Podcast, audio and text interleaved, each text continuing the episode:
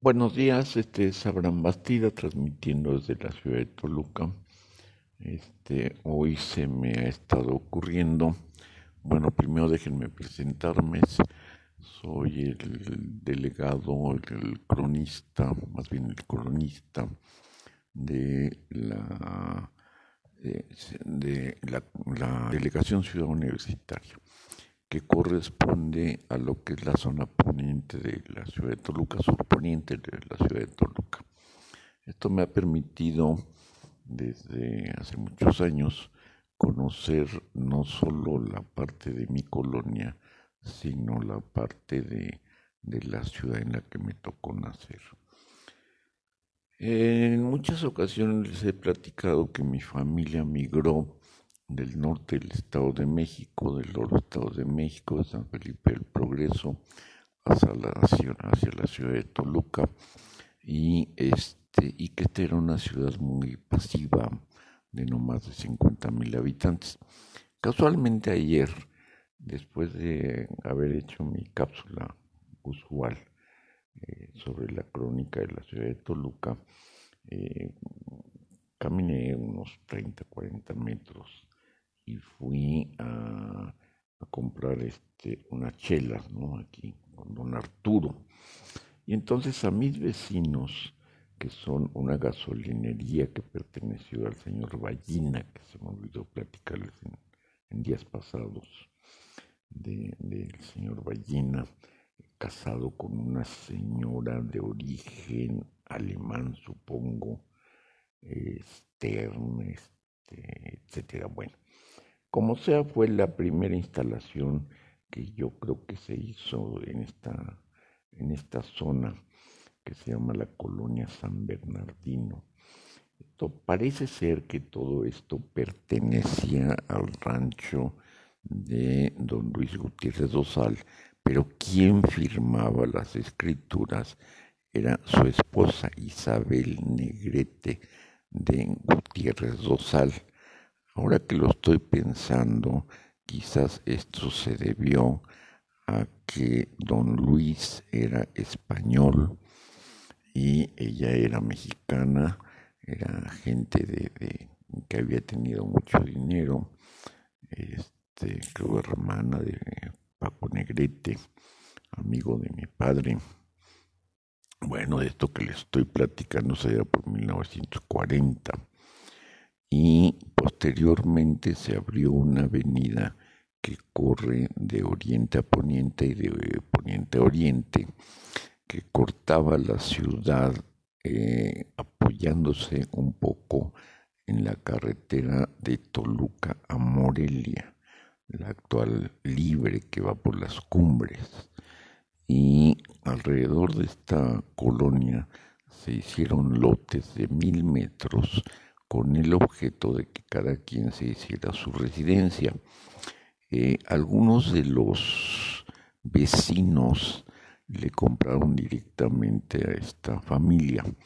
De, posteriormente, este mismo Luis Gutiérrez Dosal empezó con la onda futbolística y a él se debe, a mi juicio, la, la construcción de la bombonera del Deportivo Toluca. Por ahí encontré una fotografía donde está el grupo directivo originario y posteriormente eso cayó en manos de don Emesio Díaz. Don Luis Gutiérrez Dosal era un personaje eh, considerado el hombre más rico de la ciudad de Toluca. Eh, se decía que había estado asociado con Abelardo L. Rodríguez, pero finalmente, como sea, él tenía el monopolio del maíz en todo el estado de México y vivía en una hacienda que se llama Doña Rosa, que posteriormente le quitó la Conasupo. Eso me lo platicó Gustavo Mondragón Hidalgo hace muchos años, en paz descanse, quizá 20 años, y a él le tocó hacer pues como lo que sería la liquidación o la, incorporación o la, pues, expropiación, digamos, porque debía mucho dinero a la CONASUPO. Eh, ahí vivía don Luis Gutiérrez Osalio, siendo muy niño, iba a casarse mi tío Javier Aguilar Salgado con mi prima María del Pilar eh, Arriaga Bastida.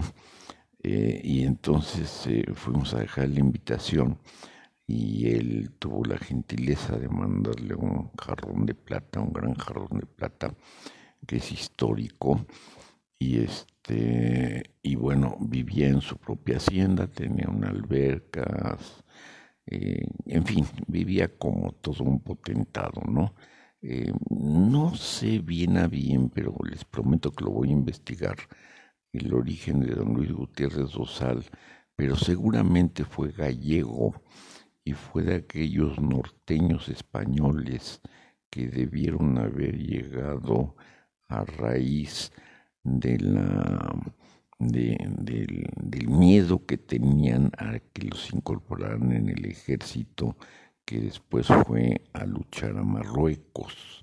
Mismo ejército que curiosamente después tomó Franco y con ese recuperó eh, España como un país anticomunista. Bueno, pero el caso es este, el caso es que aquí a cerca de 50 metros había un negocio, hay un negocio que se llama el Potro Negro, una talabartería. Las talabarterías eran las encargadas de trabajar el cuero crudo fundamentalmente, hacían sillas de montar, hacían eh, seguramente equipales, yo aquí no se usaban los equipales, este, y entonces mi, mi, mi amigo, que fue mi compañero en la secundaria, en el kinder, eh, un, joven, un señor, un adulto de apellido Hernández, le, le, pedí que me diera una entrevista precisamente para esta crónica delegacional. Y este, bueno, pues al principio no quiso, pero bueno, es un lugar que cumple 100 años de haber sido inaugurado por esta familia, el Potro Negro, eh, vendían sillas de montar y apeos charros, y actualmente eh, capacitó a su hija, curiosamente, este, en este negocio de la talabartería y le dije, oye, pues ¿para qué sigues trabajando? Ya tienes 78 años. Y me dice, no, pues entonces, ¿qué hago? Y entonces lo que hace es trabajar el cuero, repujarlo, y este, iba yo acompañado de, de un asistente, y me dice, y me dice, ya ves, eso es lo que debería hacer usted. Entonces me quedé reflexionando la importancia que es el rescate de las costumbres, eh, artísticas eh, neoespañolas de la charrería mexicana. Y con ese motivo, bueno, pues estamos también organizando una cosa que hemos dado por llamarla la Feria de mi Rancho, basado en una canción de que se llama El Herradero, de Lola Beltrán, a la cual están todos invitados el día jueves santo en el Rancho El Porvenir, en el Estado de México este, en San José del Rincón. Eh, vamos a hacer unas carreras parejeras. Eh, no sé cómo van a dar resultado. Tengo un primo en, en Venezuela que dice que yo siempre organizo mal las cosas. Me llama la atención porque yo fui el que lo enseñé a, a la política y después porque tuvo algún problema jurídico este se fue a vivir a Venezuela pues prácticamente ya habla uno con él y parece que está uno hablando con un venezolano, que no son las gentes más finas, ¿no? Sino son un poco, un poco arrancados, un poco, decía mi madre que eran un poco bruscos, un poco eh, corrientitos. Eh, ¿Por qué? Pues porque ya era un criollismo que fundamentalmente los ricos vivían en Caracas y el resto de la gente vivía en los llanos o en las selvas. Si ustedes leen las obras de Rómulo Gallegos, sobre todo Doña Bárbara, se darán cuenta del temperamento y el lenguaje de esta gente. Em, hay, hay, gente en Venezuela que tiene muy buenas formas, pero últimamente siento que también como en todo el mundo, hay mucha tensión. Eh, bueno, pues este, este breve comentario es para comentarles, platicarles de, de mi colonia. Bueno, pues mi mismo amigo Hernández me platicó que a él le tocó cerrar o rellenar algunos terrenos para eh, evitar la, em, para aprovechar, digamos, el curso del río Verdiguel que corría, eh, ya lo he comentado en otras ocasiones, de poniente a oriente eh, y que a esta altura de la ciudad no se podía atravesar de de sur a norte ni de norte a sur. Eh, bueno, o si se atravesaba se tenía uno que llenar ahí de, porquerías. Este, pero de esto seguiremos platicando de cómo se fue transformando la ciudad. Eh, mientras tanto, bueno, también aprovecho para mandarle una felicitación a Jorge Fuentes Cepeda, quien ha sido nombrado eh, director de cultura del Ayuntamiento de Toluca y que espero tome muy en cuenta estas notas sobre la crónica de esta ciudad que fue tan importante, pero que debe de retomar la idea de que primero fue el Matla 5 y ese Matla 5 fue concesionado, regalado, encargado a Hernán Cortés, personaje que tenemos que seguir estudiando por sus atenciones. Muchas gracias.